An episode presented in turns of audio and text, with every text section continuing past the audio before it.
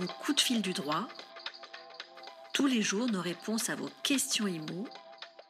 Un rendez-vous MySweet IMO avec Édouard Dupénoat. Emmanuel Jolneau, bonjour. Bonjour Edouard, bonjour à tous. Vous êtes euh, juriste et expert immobilier chez Businessfield et vous répondez aux questions de nos internautes sur MySweetImo. Euh, vous répondez à celle de Charlotte ce matin, qui a fait des visites pour la location d'un logement. Et certains bailleurs lui ont demandé de réserver cette location en faisant un chèque. Alors Charlotte se demande s'il est possible de réclamer des sommes à un locataire potentiel alors que ce locataire n'a pas encore signé de bail.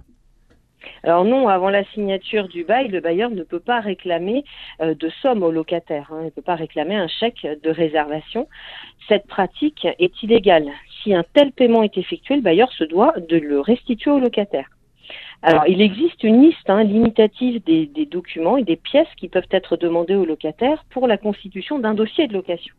Et toute demande d'une autre pièce, y compris un chèque de réservation, est interdite et elle est sanctionnable notamment par une amende qui peut aller jusqu'à 3 000 euros, notamment pour un bailleur personne physique.